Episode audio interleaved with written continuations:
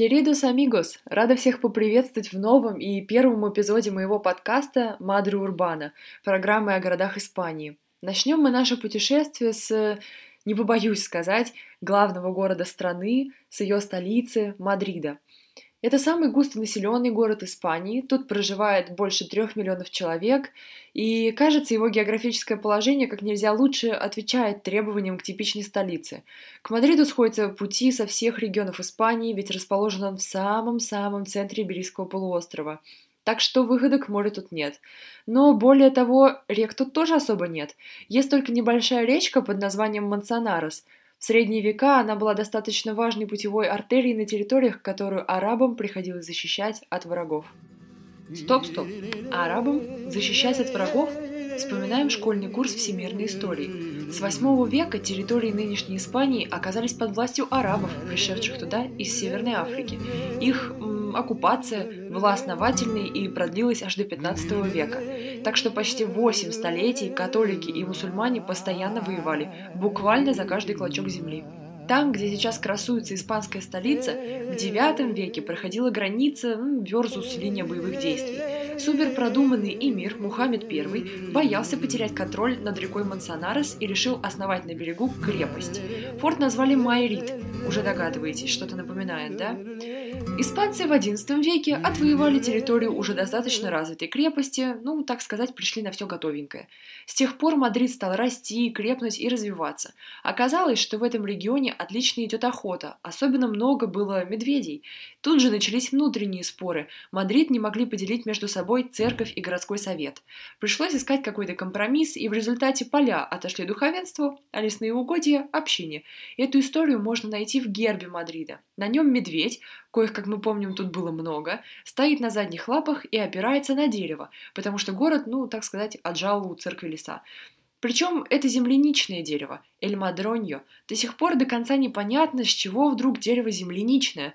Ну, считается, что это из-за созвучия названия города Мадрид и испанского madroño.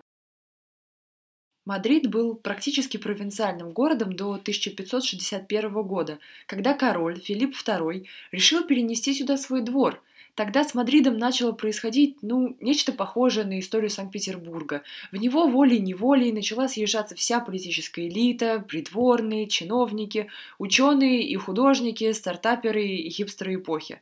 В 1625 году монарх Филипп IV решил, что Мадрид не резиновый, окружил его стеной и запретил расширять город за ее пределы. Ну как запретил? Сам-то как раз в пригороде, на берегу уже упомянутой реки Мансонарес, начал обустраивать себе новую резиденцию. Он и не подозревал, к чему приведет затеянный им капитальный ремонт. Мадрид, как и многие столицы, да крупные города в целом, это узелок разных культур. Его можно распутывать бесконечно. Ниточки тянутся из бывших испанских колоний в Латинской Америке и Мексике, из древности от античного Рима и Греции, от средневекового католичества и из множества европейских государств. Мы привыкли, что плавильный котел – это обычно США, но, по моему мнению, в Мадриде есть места, в которых намешано не меньше, чем в кварталах Нью-Йорка или Чикаго – и я говорю не о мигрантских районах, я говорю о главном художественном музее Испании – Королевском Мусео дель Прадо. Наверное, многие о нем так или иначе слышали. Прадо – главный музей Испании, вроде нашего Эрмитажа. Он находится в фешенебельном центральном районе города – окружен парком Буэн-Ретира, который мадридцы и туристы просто обожают. Этот парк с испанского названия переводится как «уединение». Вообще-то раньше был садиком для прогулок и тусовок августейших особ. Помним про большие строительные планы Филиппа II? Так вот это он сделал. А музей Прада по соседству построили как кладовку для королевской коллекции картин. Музей Прада открылся для публики в 1819 году – так что можем поздравить его с двухсотлетием.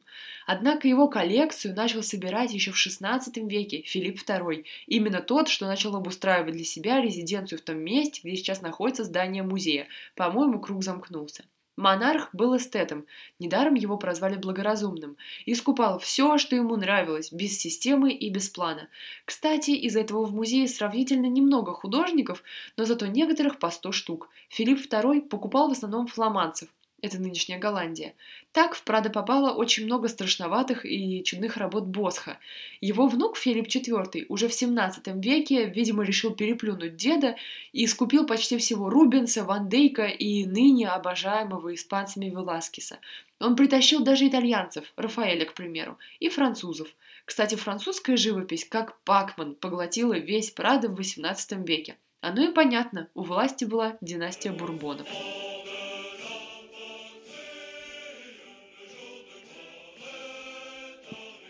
Правда, в XIX веке любовь к французам поугасла. Скажем спасибо войне с Наполеоном. Она же стала национальной трагедией. Кстати, французские войска использовали нынешнее здание музея как конюшни. «Кебарбаридат», сказали бы испанцы. Так что к концу XIX века вновь свободные и независимые мадридцы приходили в галерею помолиться на местного мрачного гения Франциско Гойо. Весь 20 век Прада – это дорогая каждому испанскому сердцу шкатулка, гремящая мировыми шедеврами. В 21 веке, наверное, отношение к Прадо не поменялось, тем более, что музей обогащает мадридцев не только духовно. Уникальный для мировой практики случай. Музей получает огромную прибыль, и он самоокупается – Прада не только не живет за счет государственных дотаций, но даже делится своим заработком с городом. В 2018 году от Прада в казну поступило пам-пам-пам 745 миллионов евро, во многом за счет туристов, которые ходят в этот сказочный лес, а вернее сказать лук, потому что Прада в переводе с испанского – это лук, по три раза за поездку. Правда, сейчас музей требует у города денег на строительство и расширение своих вотчин. Ну, увидим, добьется ли Прада финансовой помощи в эти коронавирусные времена.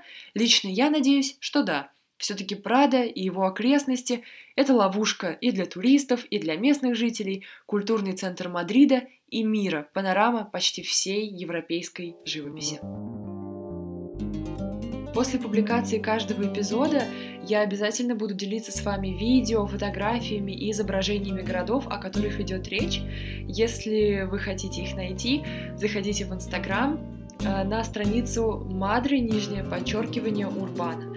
Очень надеюсь на то, что этот эпизод был интересным, полезным для вас, и надеюсь на нашу скорую встречу в следующем эпизоде и на инстаграм-странице. До скорых встреч, или, как бы сказали испанцы, hasta luego!